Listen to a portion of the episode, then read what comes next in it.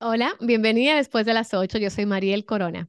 En la temporada anterior tuve la oportunidad de hablar con mi amiga Laura Sgroy. Laura vino a presentarnos su libro, In Our Thirties, un libro maravilloso que narra la experiencia de los 30 desde el punto de vista de varias mujeres latinoamericanas. Pero antes de ser autora, Laura se ha dedicado a ayudar a muchísimas mujeres como coach de fertilidad natural y bienestar. Si acabas de pensar, WTF, no estás sola. Yo también quiero saber qué es una coach de fertilidad. Por eso hoy tenemos a Laura Sgroy. Si estás intentando concebir y no has podido, este episodio está hecho con mucho amor para ti. Por favor, sigue a Después de las 8 en todas las plataformas de podcast. Si me ves por YouTube, suscríbete, es gratis. ¿Sí? Y bueno, hablando de gratis, tenemos un regalo para ti al final del episodio. No te lo pierdas. Vamos con Laura. La maternidad no es la experiencia color de rosa que algunas nos han pintado. Te va a tragar y te va a escupir en lugares desconocidos, desafiantes, pero hermosos. Ay, qué lindo y contradictorio, ¿verdad? Yo elegí la maternidad y me encanta ser madre, pero ha sido súper necesario detenerme, preguntarme si estoy haciendo las cosas que nos funcionan, recalibrar y muy importante, si me estoy ocupando de mí, de mis metas, de la mujer, la que siempre ha estado mucho antes de ser madre. Para mí, ese momento es contigo, después de las 8. Bienvenida.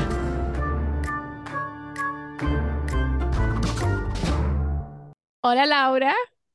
Hola Mariel, ¿cómo estás? Muy bien, ¿y tú? Bienvenida después de las 8. Gracias, qué momento. Empecemos por ahí. Cuéntame cómo es eh, después de las 8 en tu casa, en la casa de Luca, de cinco añitos.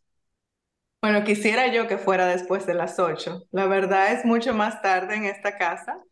Y nada, yo lamentablemente muchas veces me quedo dormida cuando lo duermo, así que cuando logro incorporarme, ahí ah, me pongo a leer. Usualmente me pongo a leer. Es, Mira, es mi, a mí me entra una rabia cuando me pasa eso, que me quedo dormida con Juana, porque es todo hermoso, maravilloso. Ella me pregunta, yo acepto, sí, yo, te- yo me quedo aquí, pero yo tengo tantas cosas que hacer cuando ella se duerme, que para Sí, mí pero ¿sabes qué? quedarme ahí. Pero no es tan grave porque en lugar de seguir corrida, te descansas un No, ratito. yo no puedo. Bueno, en mi caso, en mi caso funciona a veces, a veces. Yo, yo me he enojado con Juan incluso, porque un día que yo tenía un él sabe que tenía un millón de cosas importantes ese día, justamente esa noche, y yo dormí como dos horas y media con Juana, y Juan nunca se apareció. Y yo como que, Juan, por favor, si tú sabes que yo no puedo quedarme Sí. ahí. Pero bueno, Laura, empecemos desde el principio. Mira, eh, me encantó un reel que pusiste hace poco en tus redes, donde nos hacías una súper pregunta a las mamás o a las futuras madres y nos planteabas por qué queríamos ser madres. Y ya yo te llamé y dije, Laura, ya hablemos de esto, please, hablemos de esto porque esa, esa es una pregunta que te hace reflexionar. Y de hecho, eh, te quería preguntar, ¿por qué la gente quiere tener hijos? Según tu experiencia como coach de fertilidad, que ahora vamos a hablar de qué PIP es eso. Por favor, ¿por qué queremos tener hijos las mujeres? Según.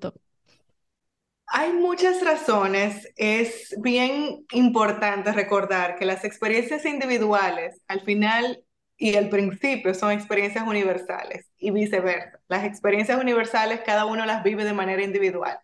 Entonces, a un deseo genuino eh, de la humanidad es reproducirse, es, es natural reproducirse, pero no a todos nos da el deseo por la misma razón. En mi caso, por ejemplo, yo cuando estaba experimentando dificultad para concebir, yo me pregunté, yo, pero ve acá, este esfuerzo, esta situación, ¿por qué yo estoy haciendo todo esto? O sea, ¿por qué de verdad yo quiero ser mamá? Y, y recuerdo haberlo leído en una, en una revista también, como esa reflexión, como a veces estamos luchando por algo y no sabemos ni exactamente por qué estamos luchando por eso. Entonces, en general, el deseo de reproducirse es humano, es humano, o sea, viene del Es placer, de, natural, es es natural, claro, natural, biología. es natural de la biología, viene de un deseo físico y es resultado del amor. O sea, imagínate qué combinación tan hermosa. Ya ese es el asunto universal biológico humano. Ya las razones individuales son tan variadas como seres humanos existimos. Hay quien le interesa por perpetuar el amor con su pareja, hay quien le interesa por ver un mini mí, por ver una, una cosita que se parece a mí o se parece a mi pareja, hay otros que lo hacen literalmente por vanidad, o sea, como, como mujer, yo voy a tener mis hijos, voy a ser eh, madre, o sea, como por extenderse su, su un proyecto, su legado. Un proyecto. Un proyecto. y son, hay, hay de todo tipo de razones. En mi caso, aunque se oiga cliché hoy en día, yo a la razón que, la, que concluí fue que tenía la necesidad, el deseo de, de, darle amor a alguien sin esperar nada a cambio, porque de todos esperamos algo, de todos esperamos algo, de nuestra pareja. Razón. Sí, de verdad que no, no lo planeé así, o sea, no planeé que me saliera tan filosófico, pero en mi corazón era eso, como que yo tenía ese deseo de dar sin pensar en nada más, sin pensar en cómo me iba a salir, ni qué, y, y, es literalmente así. Nunca me imaginé algo más cercano a lo que es. Yo tengo varias razones, por ejemplo, que estarían, las novelas no estarían de acuerdo conmigo, pero varias razones por las que no tener un hijo. A ver qué a piensas ver. tú. A ver, eh, para amarrar a un hombre. Por favor, por favor. Es, es, tan novelero, ¿verdad? El tema de, de que la, la, relación va mal, vamos a tener un bebé y todo. No ser, no, si no lo amarra una, si no lo amarra una, ¿cómo es? Lo va a amarrar un niño. Esta es muy latina, esa razón. Eh, para que me mantengan. ¿Tú te imaginas? El trabajo, el trabajo que se pasa, es mejor salir a trabajar todos los días. Pero eso yo lo veo, lo escucho tanto en Latinoamérica, esa frasecita. Sí. sí. Es, es muy heavy. Es muy heavy. Y también, sí, obviamente, sí. para que nos cuiden en la vejez, es otra de esas frases que uno escucha siempre, ¿no? Para quién vas, ¿A quién vas a tener cuando, cuando te hagas vieja? ¿Quién te va a cuidar? Y que no poner esa carga, ¿verdad? esa carga sobre un hijo que, que, ni siquiera ha nacido y ya le estás encargando que debe cuidarte cuando seas viejo y no sí, te puedes bueno, valer por chiquito, que te cuide el más, tengo otro para que te cuide, el más chiquito, o sea, no, no, no me parece justo, me parece muy triste, como dices tú, traer seres humanos al mundo con una responsabilidad que le hemos asignado nosotros, o sea, no lo, no lo dejamos ni llegar y ya tienen un trabajo por hacer. Claro, o, sea. o por ejemplo, otra es para complacer a mis padres. Sí, Siempre por la presión nieto. social de la familia, Sí. todo. Sí. O porque soy mujer y me toca, tengo que hacerlo. O porque eh, después, mi esposo después cree que, que yo no quiero estar casada. O sea, como que es parte. Me encanta la canción de Franco De Vita, si alguien la recuerda, no basta. No basta traerlos al mundo porque es obligatorio, porque son la base del matrimonio. No es verdad, no es verdad. O sea, hay que, hay que sentirlo literalmente en el corazón y desde los ovarios, o sea, hay que sentirlo de adentro. Y mucho más si tenemos el espacio de la dificultad. Por eso yo agradezco hoy en día el reto que tuve en mi fertilidad, porque me dio espacio para todas estas reflexiones. Entonces yo invito a esas parejas, a esas mujeres, a esos hombres que, que, que tienen la oportunidad, que no les llega de sorpresa, que tienen la oportunidad de planear una familia, hacerse esta pregunta, porque las respuestas son, nunca las pensaríamos si no nos dedicamos a reflexionar al respecto. Me pareció hermosa tu pregunta y sí me hizo reflexionar y me, me, me, imagino que a otras personas también y creo que si tú nunca te lo has pensado, ¿por qué quieres tener hijos? Eh, aprovecha este momento porque me parece una pregunta muy poderosa. Eh, y volvamos a ti, a esa experiencia que has mencionado. Tú viviste de primera mano una experiencia desafiante para poder quedar embarazada. ¿Cómo fue ese proceso? Mira, hoy por fortuna ya puedo hablar de eso sin, sin llorar. Antes hemos hablado de esto después de las ocho en un momento brevemente y todavía lloraba en ese momento cuando lo contaba. De la nada, yo empecé a investigar para mi libro, In Our 30 empecé a los 29 años a investigar todas las cosas que le pasan a las mujeres de 30 o más. Y siempre en mis alertas de Google del tema Mujeres 30, llegaban dos emails recurrentes, dos tópicos recurrentes. Uno era el techo de cristal en la parte laboral y el otro era el tema de la fertilidad. Y yo tenía 29 años, ya estaba casada, pero la verdad no tenía ni planes, ni prisa, ni urgencia por, por tener hijos en ese momento. Entonces, nada, como que yo, oh, wow, mira qué interesante, mira qué interesante, oh, wow, qué interesante.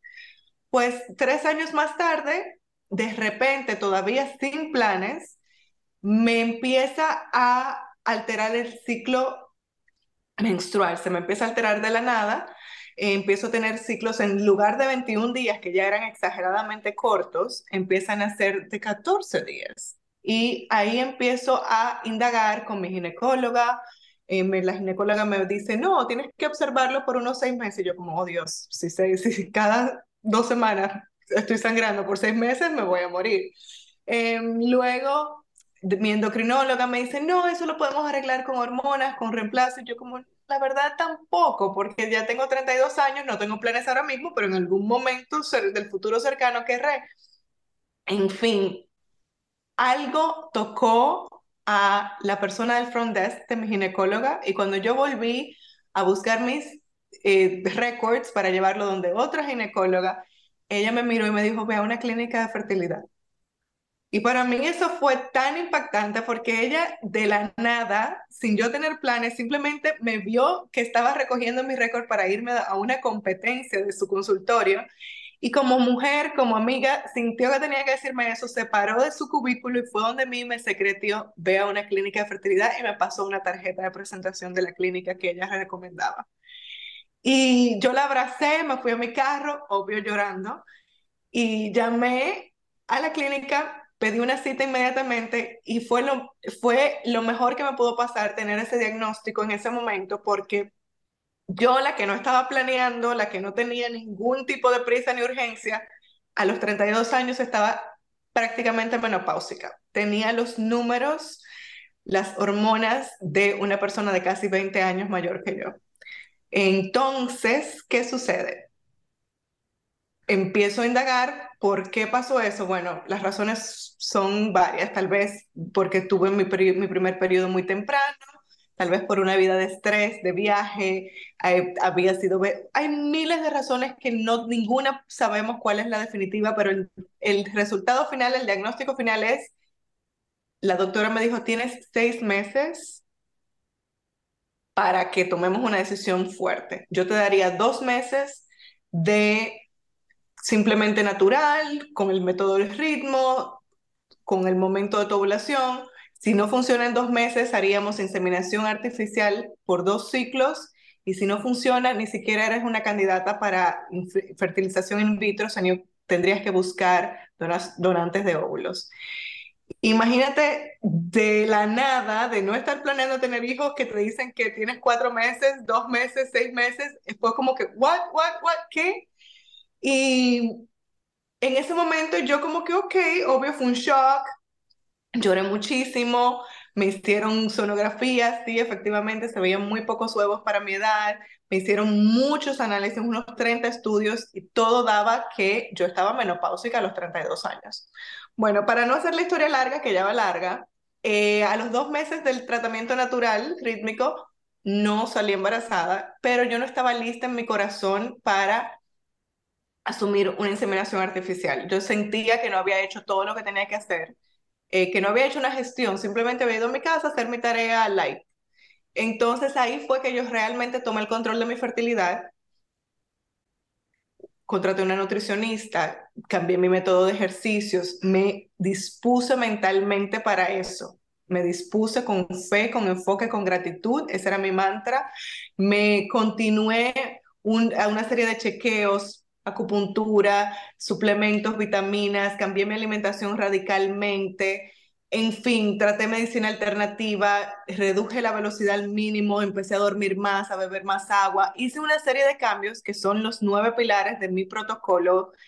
Em, pero ahí, ahí, vamos a ir. Y la pregunta es, esos, esos eh, nueve, pilares, esos cambios que tú hiciste, ¿fueron por orden de esta clínica o fueron los pasos que tú naturalmente sentías que tenías que hacer para poder lograr tu embarazo? Mira, yo soy en general una persona que toma decisiones muy informadas. Yo si voy a comprar lo que sea, yo hago toda una investigación.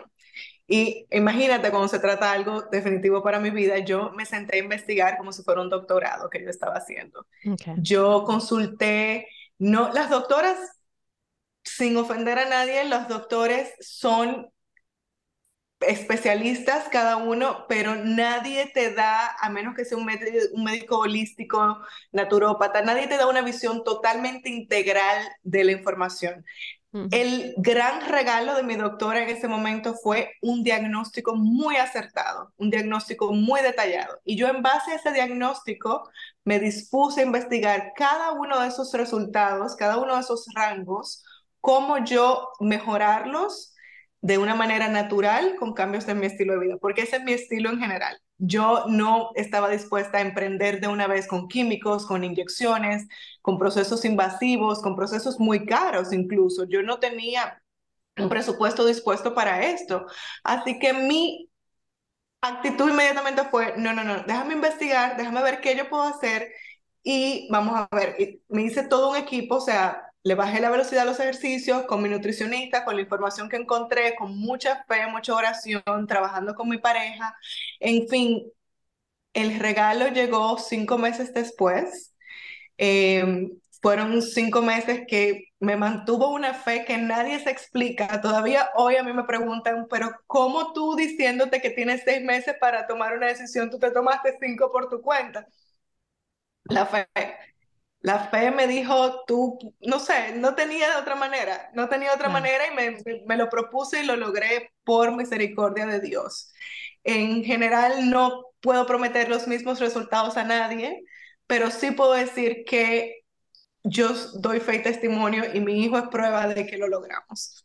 Entonces nuestra, o sea, nuestra respuesta está ahí, ¿no? Del, del, del qué es una coach de fertilidad es una acompañante, ¿no? En todos es que te va a guiar por todos estos procesos, que va a evaluar todas estas áreas de tu vida que van a influir en, en tu posibilidad de quedar embarazada. ¿Tú cómo decir? Perdón. No, eso, eso es. Y además una persona con la que puedes hablar de todo esto, porque ya estuvo ahí, primero. Y segundo, porque además, como soy coach certificada de la Universidad de Miami en general, tengo las herramientas de comunicación, de una escucha activa, de preguntas poderosas que te hacen tomar esas decisiones. O sea, no son decisiones que se toman a la ligera. Y lamentablemente es un tema tabú que no hablamos con todo el mundo. Entonces, esa persona que te puede escuchar y te, te permite a ti misma escucharte en el proceso, eh, esto es un coach de fertilidad. Yo le decía a mis, le digo a, mis, mis personas que se acercan a la práctica, Tú llevas tu pareja de la mano, tu doctor de la otra, tu fe y yo detrás ahí dándote la espaldita. O sea, mi doctora me dijo, yo te voy a agarrar la mano hasta que tú salgas embarazada. Y yo le dije, le digo a todos en mi práctica, yo voy detrás de ti hasta que tú salgas embarazada. Tal vez no con ninguno de los métodos que yo te recomiende, pero te acompaño en ese proceso. Así que a la orden. Y, se habla mucho de, de IVF, se habla mucho de, mm, de inseminación, eh, se habla mucho de las dulas que están ahí contigo en el proceso de parto y, y pre y post parto, pero yo no había conocido el concepto de coach de fertilidad hasta que conocí a Laura. Bueno, te conocí hace un montón de años, pero hasta que tú me contaste que eras eso también. Em, y me parece súper interesante que haya una especialidad dentro del coaching para eso, ¿no? Em, ¿Tú qué estás viendo? ¿Cuál es el trend que estás viendo ahora mismo en Estados Unidos? ¿A qué edad nos estamos embarazando las mujeres? Cada vez más tarde, cada vez más tarde por razones varias, porque afortunadamente tenemos la oportunidad de estudiar, tenemos la oportunidad de viajar, de trabajar. Eh, lamentablemente también nos, o no lamentablemente, pero sí nos casamos más tarde o, nos emparejamos más tarde. Y lo más triste, podemos hacer todo eso, dichosas todas las que pudimos hacer todo eso, qué bueno. Pero mi recomendación es la prevención. Mi recomendación es hagamos todo eso mientras nos cuidamos para que el día que queramos estar en la mejor forma posible. Porque no es que yo abogue porque tengamos hijos antes, no. Sí, hay que estudiar, hay que trabajar, hay que viajar, hay que disfrutar en soltería y en pareja y todo, pero sin destruirnos para que cuando llegue ese momento nos, entonces nos cueste aún más tiempo. No, claro, tiene todo el sentido del mundo. No vas a empezar a tomar agua cuando vayas a correr el maratón. Exacto. No empiezas a entrenar cuando tienes la carrera mañana, o sea, empiezas a entrenar desde mucho antes, empiezas a alimentarte mejor, empiezas a tomar tus vitaminas, empiezas a hacer una serie de cosas que te preparan para el maratón. Eh, no lo vas a hacer de un día para otro. Em, y, y Lau, ¿de, ¿de qué, o sea, una mujer que decide quedarse embarazada, que, que, que ya se graduó, que ya hizo todo lo que quería hacer, que dice, ok, para mí era importante hacer esto y esto y esto, ya lo hice y ahora quiero ese bebé. Pero el bebé no llega. ¿Cuándo, en qué momento tú consideras que esa mujer debería levantar la mano y pedir ayuda? Mira, hay un concepto general de que se debe tratar por un año. Yo diría máximo seis meses. Máximo seis meses. En mujeres sanas totalmente. Si de casualidad tuviste antes algún mioma, algún quiste, alguna irregularidad, ciclos sumamente irregulares, si estuviste en esos casos hasta mucho antes, si en dos o tres meses, si en tu corazón sientes que no estás en la mejor forma, ve chequéate. Ve chequéate porque no hay tiempo que perder. No hay tiempo que perder. El, el, la instrucción general es un año, pero muchas veces no me parece justo, sabiendo que tenemos alguna dificultad, darle un año. Yo diría máximo seis meses o antes. Lo de chequearte, justamente lo hablábamos con Luz María Doria, porque tardó mucho más en embarazarse de lo que ella había calculado. O sea, ella pensaba que se iba a quedar embarazada cuando lo decidió y no fue así tardó un tiempo porque tenía un problema de hormonas que según ella se hubiera podido solucionar si se hubiera chequeado antes. Entonces es súper importante y yo no me canso de repetirlo. Eh, hay que armar equipo también. O sea, yo tengo una enfermedad y yo avisé a mi doctor. Él, él me mataba si llegaba, estoy embarazada. No. me dijo, pero más te vale que lo planifiquemos y más te vale que, o sea, como que nos avises cuando quieras tomar ese paso para estar preparados, para poder todos como trabajar juntos y se comunicaban entre sí todos los doctores y fue un equipo, de verdad. Eh, es súper importante eso. Y otra cosa que hablaste antes, del, desde el agradecimiento y todo el trabajo que hiciste interno. El, el, paso número uno de tu programa de fertilidad de, de coaching en 90 días. el programa número uno el punto número, el paso número uno, perdón, es fertile mindset, o sea, una mentalidad fértil. Y, o sea, yo leí, no me acuerdo dónde fue, hace mucho tiempo que yo leí esta, esta, mm, esta explicación y lo puse en práctica y fue, y tiene todo el sentido. Mm. Desde que somos fértiles y somos sexualmente activas, nos estamos diciendo, no te quedes embarazada no te quedes embarazada, no te quedes embarazada, pues, todo el tiempo estás pidiéndole al cuerpo que no se embarace, ¿ok? Porque no estás lista, porque no es tu momento. ¿Cómo tú piensas que de un día para otro, de un momento para otro, vas a decir, oh, ya me quiero embarazar, ¡pum! y te vas a quedar embarazada? Tienes, literalmente, yo leí esto, yo lo practiqué, y era hablarle a mi útero, y era decirle, I'm ready. Thank you for listening all these years. I'm ready to, to have a baby and please, you know, como que let's make it happen. Y era tocar, yo me tocaba el vientre y decía, I am ready. I am ready for this step. ¿Tú qué piensas del mindset y qué tan importante es? 100%, 100%. ¿Sabes esa frase que dice mente sana en cuerpo sano? Entonces, igual, mente fértil en cuerpo fértil, porque no solo la, nos pasamos tres cuartos de la vida evitando a los niños, o sea, la primera parte de nuestra vida sexual en un breve periodo de tiempo los queremos tener y después ya no queremos más otra vez. Entonces, no solo el hecho de que tu cuerpo está ya codificado para abstenerse, para evitarlo, sino en las diferentes dimensiones de tu personalidad. A veces, si, eres una persona espiritual, si eres una persona de, de cábala, si lo que sea, ya tienes esos diferentes códigos. Ay, yo declaré tal cosa cuando era jovencita. O sea, por ejemplo, yo era muy delgada en mi adolescencia y mis primeros 20, y yo decía, pero es que ¿dónde yo voy a poner un bebé? Yo decía lo mismo. yo decía lo mismo. Yo me miraba así de frente y de lado y decía, ¿dónde lo voy a poner? No, espérate, espérate, yo no puedo tener un parto vaginal, yo no voy a poder, eso no, y todo es mentira, obvio que pude, Todo es mentira, pero te lo crees. Claro, claro. Todo es mentira y te lo crees. Entonces, eso para mí es lo primero, saber que tienes ese deseo en tu corazón, obedecer ese deseo, que darle, darle la, verdad a tu, a, tu, a tu deseo, porque a veces como que, ay, pero tengo la indecisión, pero no sé, pero no, tienes que saber si lo quieres, porque sí tiene un deadline.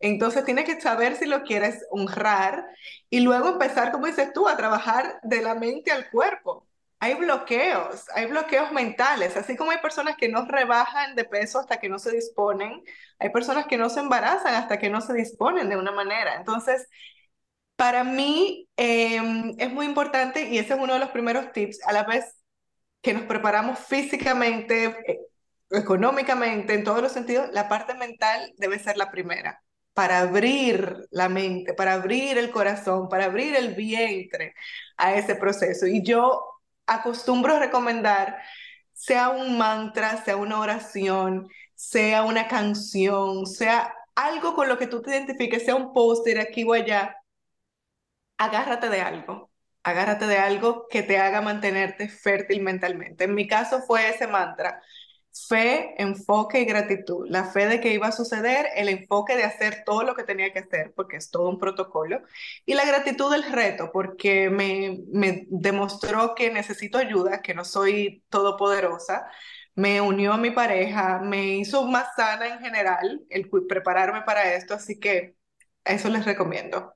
Y quiero decir que obviamente, aunque estemos hablando de los pasos este, del coaching, no queremos tampoco mm, eh, ignorar que hay, hay serios problemas de salud, hay, hay serios problemas de infertilidad y por eso Laura, uno de sus pasos es los cheques, son los chequeos médicos y demás.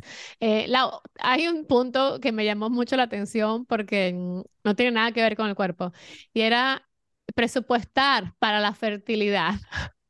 Claro. y en buen dominicano aquí nos guayamos muchas, porque, o sea, tú, o sea, yo no sabía que era tan caro eh, tener un hijo, porque de verdad que las finanzas se te alteran 100%. Em, y luego no quiero ni hablar de, de y me gustaría que eh, hablar de esa experiencia en el futuro, de lo que significa eh, en, cuanto a presupuesto, un proceso de inseminación o de in vitro es súper costoso. Pero, ¿qué quieres decir tú con budgeting for fertility? Eh, ¿Y a qué te refieres exactamente con ese punto? Literalmente eso. Es para todo en la vida nosotras nos organizamos, planificamos, ahorramos. Todo el mundo ahorra el college fund eh, para tal viaje, para mi boda, para la casa, para el carro. Y lo que a nadie se le ocurre, yo nunca he visto un maternity fund.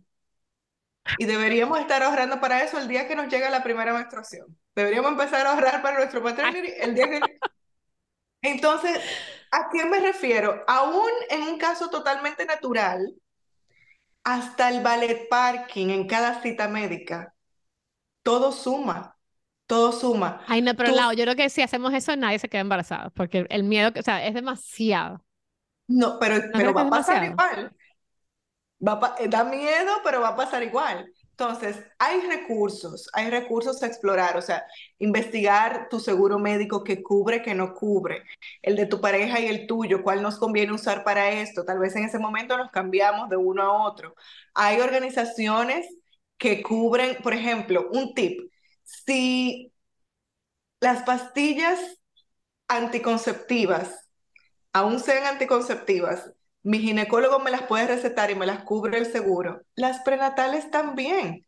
Si tu doctor te receta tu prenatal, cualquier otra deficiencia que tengas de vitamina B12, ácido fólico, en lugar de tú comprarla independiente en la farmacia, si tu doctor te la receta, el seguro te la cubre. Entonces, detalles así. Hay organizaciones como Kate Foundation, como Resolve, que tienen una lista de recursos financieros a la disposición. Hay grants para personas buscando tratamientos de fertilidad. Hay veces que vamos a otros países, hay personas que viajan ya sea a Latinoamérica, ya sea a Europa, a hacerse tratamientos. Entonces, por ejemplo, si te vas a ir del país y ya no te va a cubrir tu seguro, pero quizás un seguro internacional te ayuda ya o quizás le dices a tu doctor que te dé la lista de todos los tratamientos, todos los suplementos, todo lo que te puedas ir haciendo aquí donde tu seguro te cubre. Hay maneras de maniobrarlo, pero que no nos agarre de sorpresa. esa es la única cosa. Si, está, si estás informada, puedes ayudarte un poco. Incluso los tratamientos de fertilidad cuestan decenas de miles de dólares, pero hay algunas clínicas que por un asunto de, volumen, por un asunto de tamaño de la organización, tienen la capacidad de tener mucho mejores precios, que tienen beneficios paramilitares, que tienen beneficios... Hay personas que se han hecho in vitro gratis. ¿Por qué? Porque es un estudio académico, aplican, los aceptan y les, literalmente les sale gratis. Entonces, siempre buscar opciones. Y eso es parte del apoyo que me gusta darle, porque óyeme, las citas, los vale parking, los suplementos, eh, todo, todo suma, todo suma. No, es un dineral. Y luego cuando llega el bebé también, o la bebé, eh, los gastos uno no se, no se imagina eh, todo lo que hay que comprar. En mi corazón, yo cuando logré, cuando logré mi bendición, yo me relajé un poco en la parte de cuando llegue el bebé. Yo seguí preparándome para mi lactancia, por ejemplo, y, y aún sí estaba, ay, que el baby shower, que el cuarto, que el nursery, que tal. Yo en mi corazón también decía, ¿sabes qué? Si yo lacto, tiene comida y tiene todo. Si estás respirando y tiene comida, tiene todo.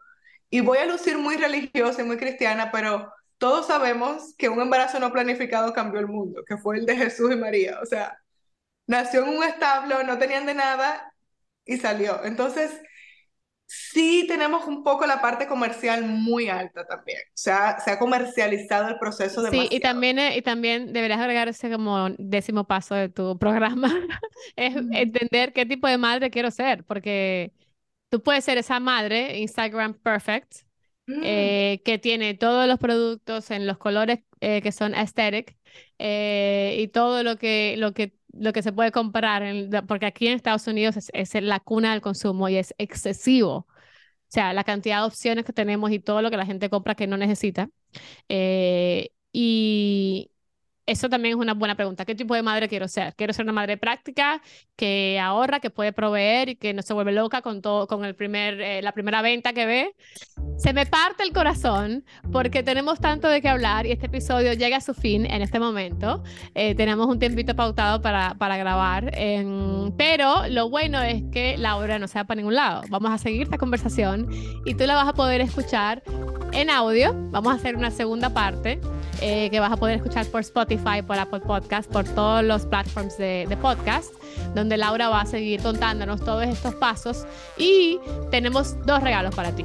En el día de hoy, el primer regalito es que si le escribes a Laura, ya está en Instagram como Fertility with Laura en Instagram, igual lo voy a poner aquí en pantalla, le mencionan después de las 8 y tienen un 20% de descuento en su programa de coaching de 90 días. Eh, la súper recomiendo. Yo he trabajado con Laura como coach, no de fertilidad, pero como coach de vida y es una persona no, puedo recomendarla más. Em, y bueno, y la semana que viene les traemos la segunda parte de este episodio con todos los demás temas que queremos traerles a ustedes y un regalito más. ¿Ok? Esto fue después de las 8. Gracias por estar aquí. Hasta la próxima. Gracias. Suscríbete ahora mismo.